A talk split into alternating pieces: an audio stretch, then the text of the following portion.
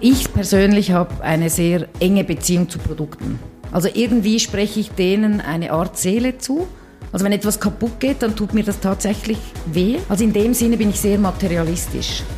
Willkommen zum Meta-Podcast. Wir diskutieren mit Architekten, Designern und spannenden Menschen aus unserer Welt über Innovationen, ihre Projekte und vor allem über das Leben.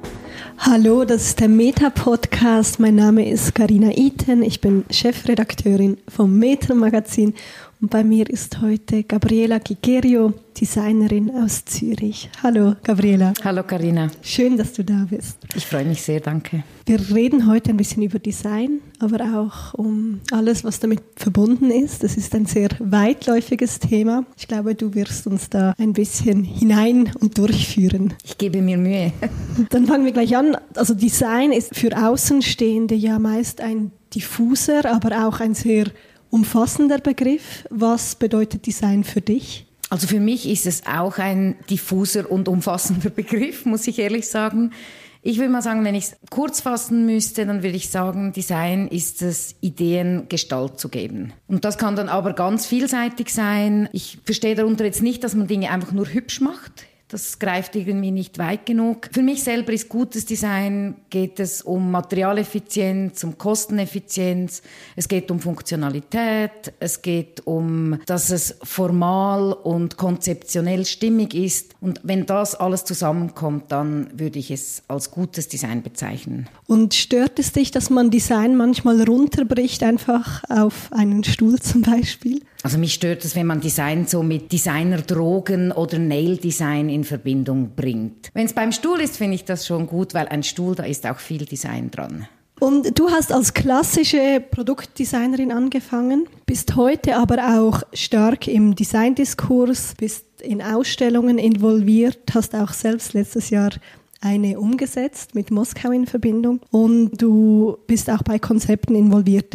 Was fasziniert dich momentan am meisten? Es ist schwierig. Ich glaube, am meisten fasziniert mich, oder ich zwinge mich, dass mich immer das am meisten fasziniert, wo ich gerade drin stecke. Alles andere wäre wahrscheinlich nicht zielführend, aber es ist jetzt natürlich schon eine aufregende Zeit, weil halt die Designbiennale vor der Türe steht und da ist natürlich das sehr, sehr vielseitig, was es zu tun gibt und das mag ich natürlich. Und wie gesagt, du hast ähm, klassisches Produktdesign, wenn ich jetzt das mal so in Anführungszeichen Nein, das stimmt sagen, auch. Ja, gelernt. Kannst du uns so einen groben Umriss von deiner beruflichen Laufbahn geben, weil ich weiß, du hast da auch noch ganz viel anderes gemacht. Ja, ich habe nach der Matura bin ich ein Jahr äh, nach Paris gegangen. Eigentlich wollte ich Architektur studieren an der ETH, das war für mich mehr oder weniger klar. Und weil ich ein Zwischenjahr einlegen wollte und Französisch lernen wollte, hat es mich dann über Zufälle eigentlich nach Paris an einen Vorkurs äh, verschlagen, weil ich wollte nicht in die Sprachschule gehen. Ich dachte, wenn ich ein Jahr in Frankreich bin, habe ich dann schon auch Französisch gelernt und muss noch irgendwas tun. Und dann war das so ein äh, gestalterischer Vorkurs und da bin ich dann eigentlich erst mit Design in Berührung gekommen und habe dann im Anschluss habe ich mich für die verschiedenen Kunstschulen beworben, also unter anderem an der ECAL in Lausanne wo ich dann auch aufgenommen wurde und da habe ich studiert. Und dann nach dem Studium habe ich für Bea Karrer gearbeitet. Da war ich ziemlich lange, insgesamt elf Jahre. Aber irgendwie nach, ich würde jetzt mal sagen, nach drei Jahren habe ich wie mein Pensum angepasst, habe dann nebenbei eine Assistenzstelle an der ZHDK angenommen im Industriedesign und dann lief zwei, drei Jahre lang war diese Assistenz und mein Engagement bei Bea Karrer, das war dann eigentlich so parallel, irgendwie 40, 50 Prozent. Und dann habe ich bei Bea Karrer aufgehört und eigene Projekte in der Zeit gemacht. Dann habe ich bei Bea Karrer wieder angefangen und bei der ZHDK aufgehört. Und so hatte ich eigentlich immer so einen Mix. Also einen 100% Job hatte ich nie bis jetzt und werde ich wahrscheinlich auch nie haben. Und 2011 habe ich mich dann eigentlich offiziell selbstständig gemacht. Und dann kamen irgendwann kamen dann verschiedene Projekte wie die Design Biennale. Ich habe dann aber nebenbei im Viadukt auch gearbeitet. Viadukt 3 habe ich Möbel verkauft. Da habe ich dann wieder aufgehört, als diese Anfrage von Made in Zürich kam. Und so gingen eigentlich so viele Engagements immer so ein bisschen parallel. Also es ist eigentlich schwierig, das chronologisch zu erzählen, weil meistens waren ja zwei bis drei Jobs parallel normalerweise. Oder Projekte. Und würdest du auch sagen, dass diese dich alle so auf eine gewisse Weise beeinflussen, auch wieder sich ergänzt haben in deiner Arbeit und in deinem Schaffen als Designerin? Ja, auf jeden Fall. Also interessanterweise manchmal war ich dann so drin und denke, was, was bringt dir das auf die Dauer? Und schlussendlich, wo ich jetzt bin, hat jede Station habe ich was mitgenommen. Bei Bea Carrer war es natürlich vor allem halt tatsächlich als Designerin zu arbeiten, Produkte zu entwerfen. Aber da war halt auch, waren die Anfänge vom Fluid Solids, ein äh, biologisch abbaubarer Kunststoff. Das war natürlich in dieser Materialentwicklung war sehr viel Pionierarbeit und das, glaube ich, kann man so oder so immer brauchen so diese Art, etwas Neues anzugehen. Ist dann eigentlich wahrscheinlich nicht so wichtig, was man angeht und gleichzeitig natürlich so im Verkauf gearbeitet zu haben. Ich glaube, das schadet sowieso nie, weil schlussendlich verkauft man immer irgendetwas. Und natürlich auch die Connections zur Hochschule ist natürlich zum einen auch so die, die Bildung oder wie man Design ausbildet. Das ist irgendwie wichtig und das kann man mitnehmen, aber halt auch so dieses institutionelle, wie das funktioniert in größeren Betrieben, ist natürlich auch immer hilfreich. Und bei jetzt der Design Biennale kommen viele Dinge zusammen, wo man wir halt auch mit Hochschulen arbeiten oder mit spezifischen Projekten, wo man dann halt über Design und Umsetzbarkeit und so diskutiert. von dem her ja, ich konnte überall etwas mitnehmen. Mhm. Und wenn man jetzt nochmal zurückgeht zum Produktdesign, was hat sich seit deinem Abschluss an der ECAL verändert? Ich glaube schon einiges. Ich habe 2004 habe ich, damals war es noch mein Fachhochschuldiplom abgeschlossen und das war so Anfang 2000er Jahre. Ich würde es so empfinden, oder an der Eckal, ich nenne das manchmal netterweise so Scherzartikeldesign. Das heißt, ähm, und das meine ich wirklich nicht respektierlich, sondern es war halt so dieser Humor, so dieses ähm, emotionale Produkt war eigentlich wichtiger als die Funktion. Ich habe das Gefühl, wir sind nicht mehr da, aber ich glaube, das war eine wichtige, eine wichtige Phase im Design. Und das fand ich natürlich extrem toll, weil das einfach auch so ein bisschen so von diesem starren Funktionalismus kam das wie weg. Und was damals auch extrem populär war und wir alle unglaublich toll fanden, war halt so diese Self-Edition, dass man plötzlich halt so mit Laser oder CNC-Maschinen so die Möglichkeit hatte, eigentlich Kleinserien selber einigermaßen überschaubar produzieren zu lassen. Und wir dachten eigentlich alle ein bisschen, das sei so wie ein neuer Weg. Und jetzt im Nachhinein muss ich sagen, ja, ohne den Vertrieb. Das Produzieren von Produkten ist eigentlich der einfachere Teil, weil man muss es ja dann noch verkaufen. Mhm. Und trotzdem, jetzt bald 20 Jahre später, designst du immer noch Produkte. Mhm. Du hast im letzten Jahr eine Uhr entworfen aus, ich weiß gar nicht, ob ich das richtig nenne, aus Asphaltmaterial. Genau. Also gut, das würde ich jetzt ich glaube, das ist nicht so ein richtiges Produkt. Das wäre jetzt kaum tauglich für eine Serienherstellung. Ich wurde im Sommer 2020 wurde ich angefragt vom Designmuseum aus Moskau und Pro Helvetia Moskau, ob ich Lust hätte, eine Ausstellung zu kuratieren, wo die Schweiz eigentlich wie als Gastland auftritt. Und natürlich im Sommer 20 hatte ich einigermaßen viel Zeit und das war für mich eine sehr willkommene Anfrage. Und dann dachte ich mir, gut, da habe ich ja mal die Gelegenheit, das ist jetzt nicht so ultra super offiziell speziell, da darf ich auch selber ein Projekt beisteuern. Und das war dann eigentlich auch eine Gruppenausstellung mit zwölf Projekten oder zwölf befreundeten Designerinnen und Designern aus der Schweiz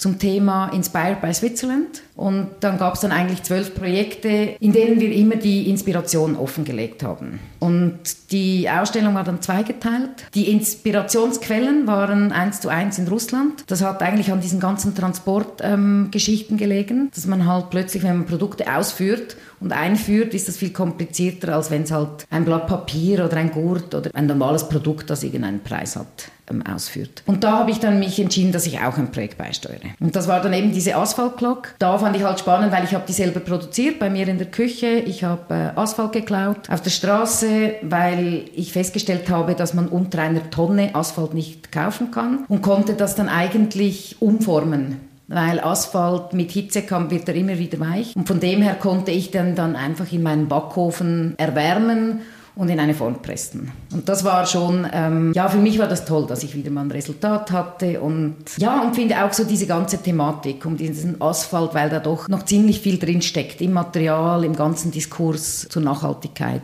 Aber es ist nicht ein, es ist nicht als Serienprodukt gedacht, sondern eigentlich eher so als Träger einer Geschichte. Mhm. Und die Geschichte kann man auch noch nachlesen auf deiner Webseite. Genau. Und was fasziniert dich heute immer noch am Produktdesign? Ja, alles. Ich denke, ähm, wahrscheinlich ist es bei mir, ich persönlich habe eine sehr enge Beziehung zu Produkten. Also irgendwie spreche ich denen eine Art Seele zu Also wenn etwas kaputt geht, dann tut mir das tatsächlich weh. Ich finde das mega schade. Also in dem Sinne bin ich sehr materialistisch.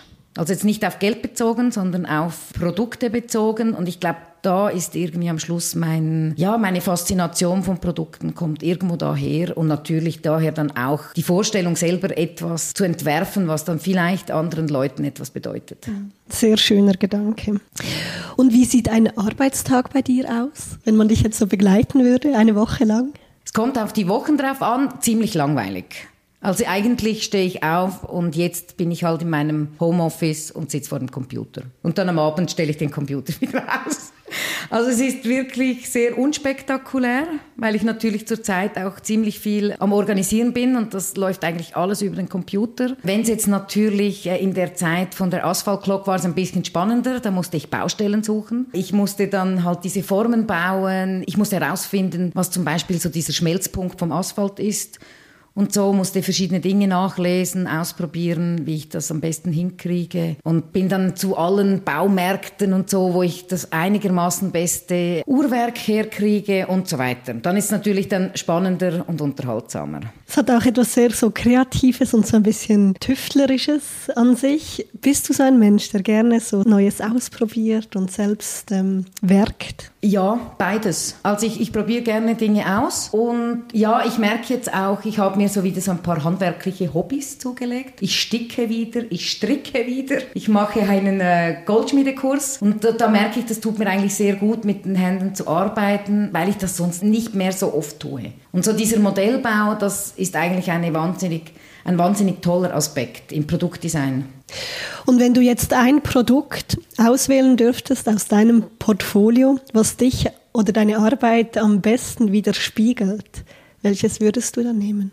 Ja, ich glaube, ich würde tatsächlich jetzt diese Ausstellung als ganzes Projekt nehmen, dieses Inspired by Switzerland für Moskau, weil da kam ganz vieles zusammen. Also diese Kontakte, dieses organisatorische, aber halt auch das Konzipieren der Ausstellung oder was überhaupt der Inhalt der Ausstellung ist und dann aber auch noch das selber teilnehmen quasi. Da kommt ganz, ganz vieles zusammen, ähm, was ich sehr gerne tue. Und es war auch natürlich in dieser Zeit, Sommer 20, ich glaube, das Projekt hat mein Jahr gerettet, weil ich trotzdem einen Output hatte, einen sichtbaren Output. Und das, das hat sehr, sehr gut getan.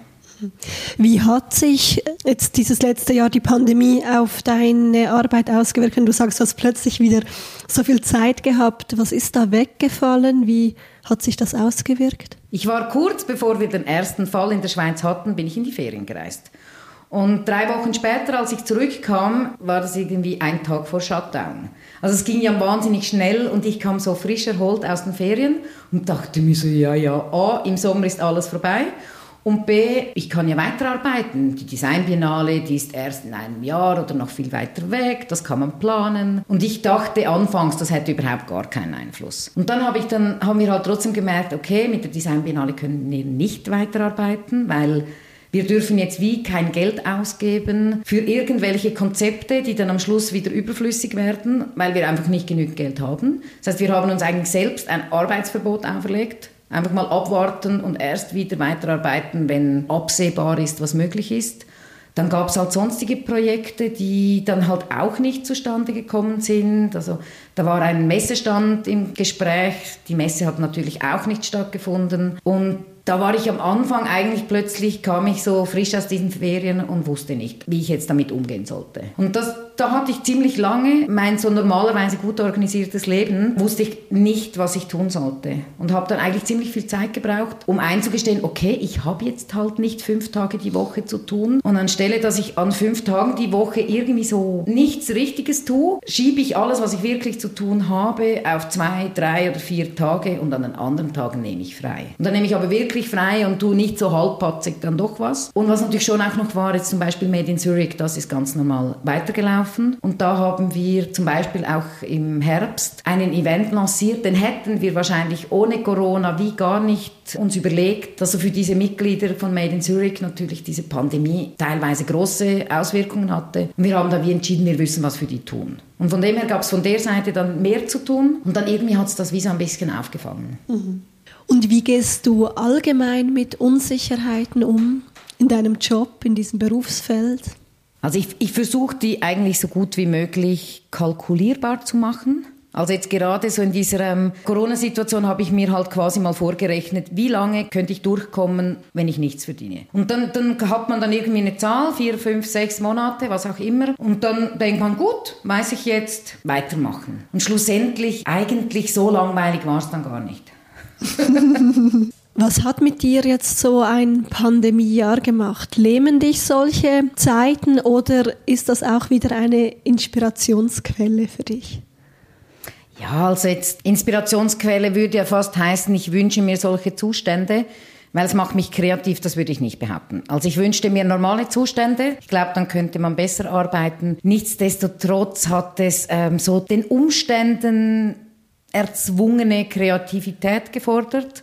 Und das fand ich war vor allem auch so im privaten Rahmen. Ich habe so Freunde, mit denen ich früher halt immer in Bars getrunken habe, mit denen gehe ich jetzt wandern. Und so haben sich Dinge auch teilweise gar nicht so ins Negative verändert und die sind eigentlich so privat ziemlich erfinderisch gewesen. Und muss dann sagen, es hat auch gute Strategien gegeben, wie so zum Beispiel Meetings beim Spazieren. Kann ich nur empfehlen. Das irgendwie ist das wie so beim Kaffee oder Mittagessen. Es ist keine Ahnung, es ist anders. So das gemeinsame Spazieren ist grausam verbindlich irgendwie, es hat so was Persönliches und fand ich jetzt super zum Beispiel. Würde ich beibehalten. Sehr schön, ja. Und du hast es vorhin schon angesprochen, du hast neue Dinge wiedergelernt, wie Stricken oder ähm, ja, jetzt spazieren mit, mit Kollegen und das Meeting in, in den Spaziergang integrieren. Was machst du sonst in deiner Freizeit? Gibt, gibt es da so ein Hobby, das du hast, um auch vielleicht so einen Ausgleich zu schaffen zu deiner Arbeit? Ja, ich habe immer das Gefühl, ich habe keine Hobbys, weil normalerweise arbeite ich und am Abend schaue ich fern. Punkt.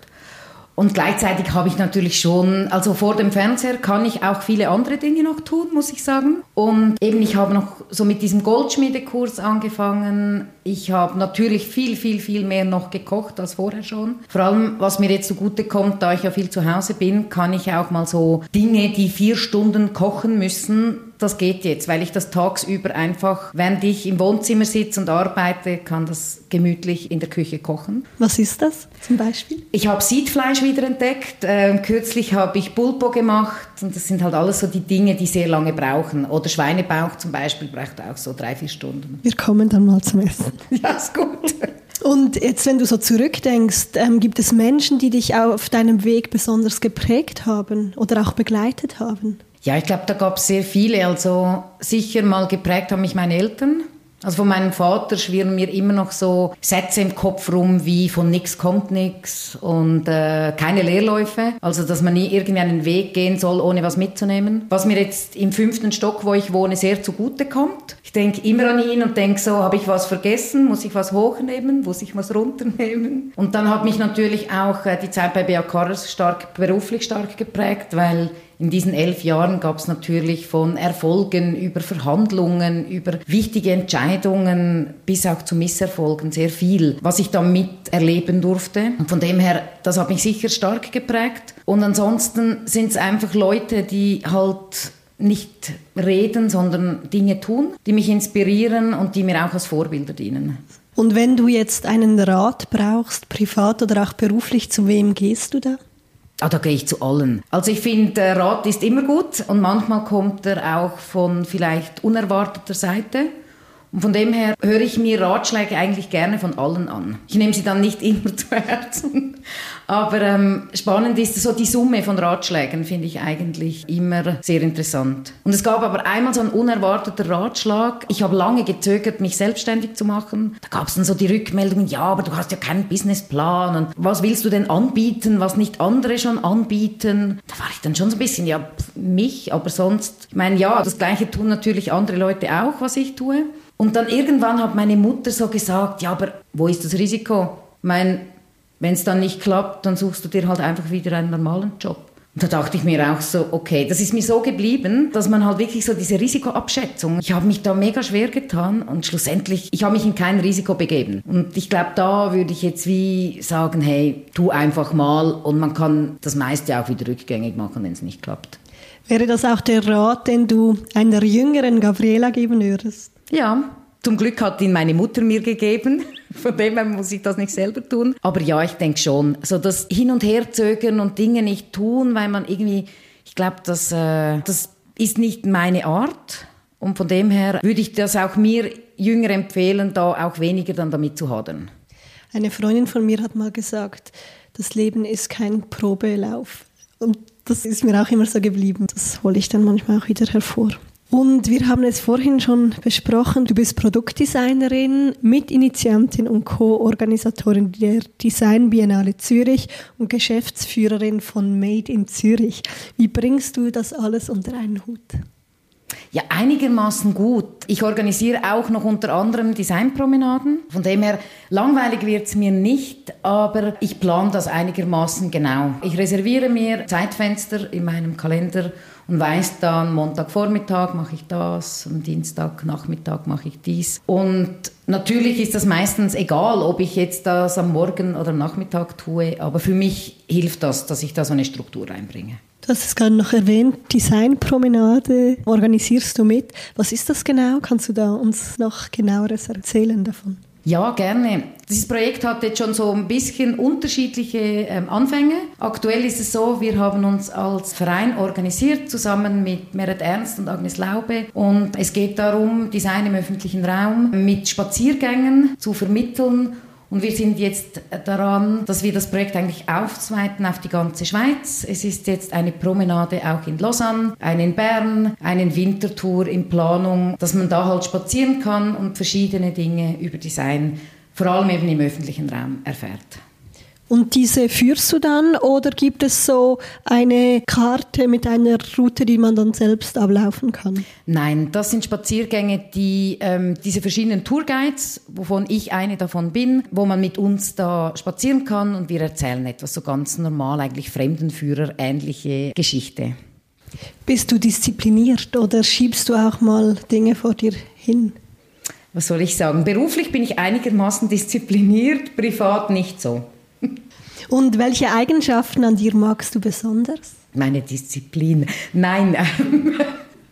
Ich, äh, ich glaube, ich bin ziemlich gut organisiert, ich bin auch sehr zuverlässig und ich, ich selber mag an mir, dass es mir eigentlich nie langweilig wird mit mir selber. Also ich kann extrem gut alleine sein, ich, ich mag das auch, ich freue mich immer über Gesellschaft, aber ich bin da eigentlich so ziemlich robust und grundsätzlich und das... Äh, ist so etwas, was ich an mir eigentlich mag, weil ich eigentlich ziemlich unkompliziert bin. Auch für mich selber. Und wie lebst du? Und wo lebst du? Ich lebe in Zürich im Kreis 4 in einer schönen Altbauwohnung. Das ist, ich glaube, so aus den 30er Jahren das Gebäude.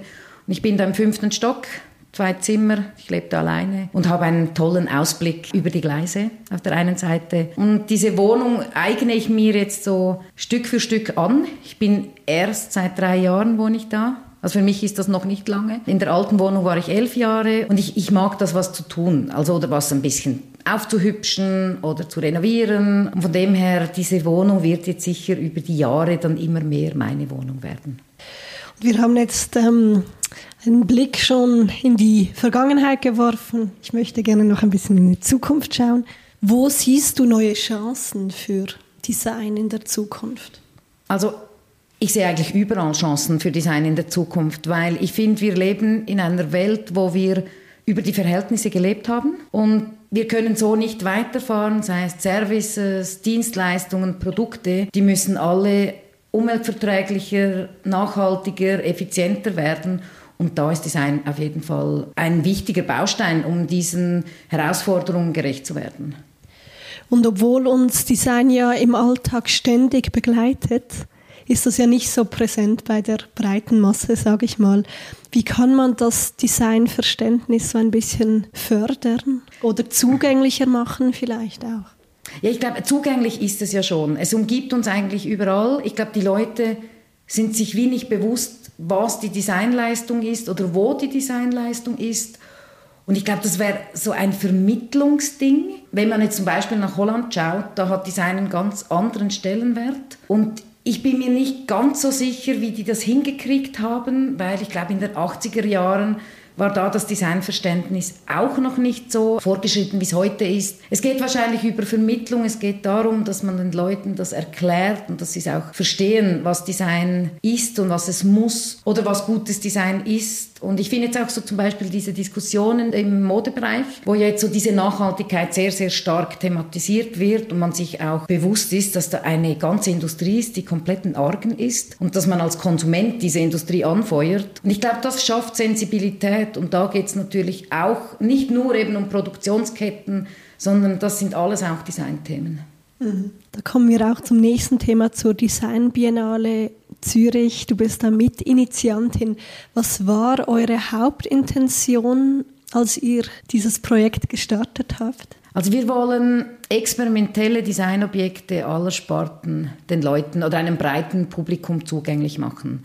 Und oftmals kennt man eigentlich so diese Seite vom Design nicht so gut. Man kennt so klare Produkte, man kennt Dinge, die man kaufen kann aber dass auch im Design eine so Art forschende Haltung da ist und dass es auch solche Projekte gibt. Wir wollten denen eine Plattform bieten. Und ähm, diese Projekte sind sehr oft auch nicht ganz klar, wo die sich positionieren. Und für uns ist es einigermaßen klar, dass das Kultur ist, weil oft wird das Design klar einfach der Wirtschaft zugeordnet. Aber die Projekte, die wir zeigen, sind eigentlich Kultur, obwohl sie wirtschaftliche Themen behandeln. Das heißt, es geht da auch um neue Technologien, es geht um Barrierefreiheit, es geht um gesellschaftliche Themen, die aber eher so exemplarisch, installativ, erlebbar aufbereitet werden. Also auch etwas für jemand, der gar nichts mit dem Thema Design am Hut hat. Ja, unbedingt. Ich möchte, ich mag es immer so mit dem Technorama zu vergleichen, zum Beispiel.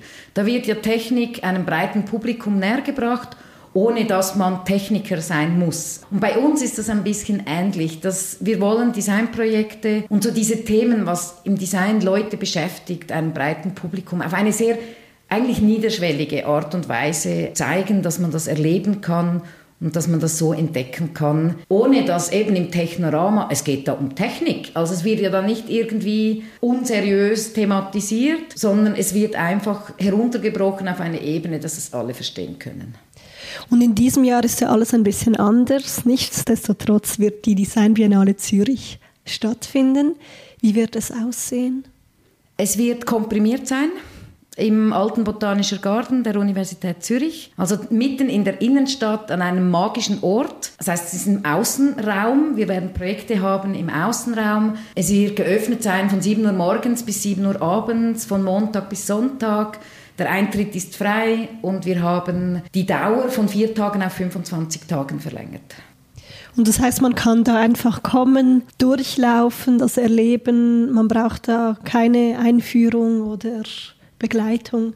Also man kann eigentlich vorbeikommen und es wird dann wahrscheinlich einen Pfad geben, den man im besten Fall entlanglaufen kann, damit man nichts verpasst, weil der Garten ist doch hat ziemlich viele Ebenen und so ein paar versteckte kleine Ecken und von dem her wird sich wahrscheinlich lohnen, damit man alles sieht und nichts verpasst, einem Pfad entlang zu laufen und dann werden die Projekte beschriftet sein, es wird ein QR-Code haben, damit man sich dann noch zusätzliche Informationen zu den Projektbeteiligten und aber auch zu den Projekten selber beschaffen kann, eigentlich mehr Informationen. Und einmal pro Tag planen wir zumindest heute, wird es eine öffentliche Führung geben und dann wird jemand aus dem Team halt da noch mehr erzählen zu den Projekten. Da muss man sich eigentlich die Informationen nicht selber beschaffen, sondern die werden einem dann auf dem Serviertablett serviert. Und im letzten Jahr hattet ihr ja auch Designer aus Holland zum Beispiel. Wird es dieses Jahr wieder Beteiligungen aus dem Ausland geben oder sind da nur Schweizer Designer und Designerinnen?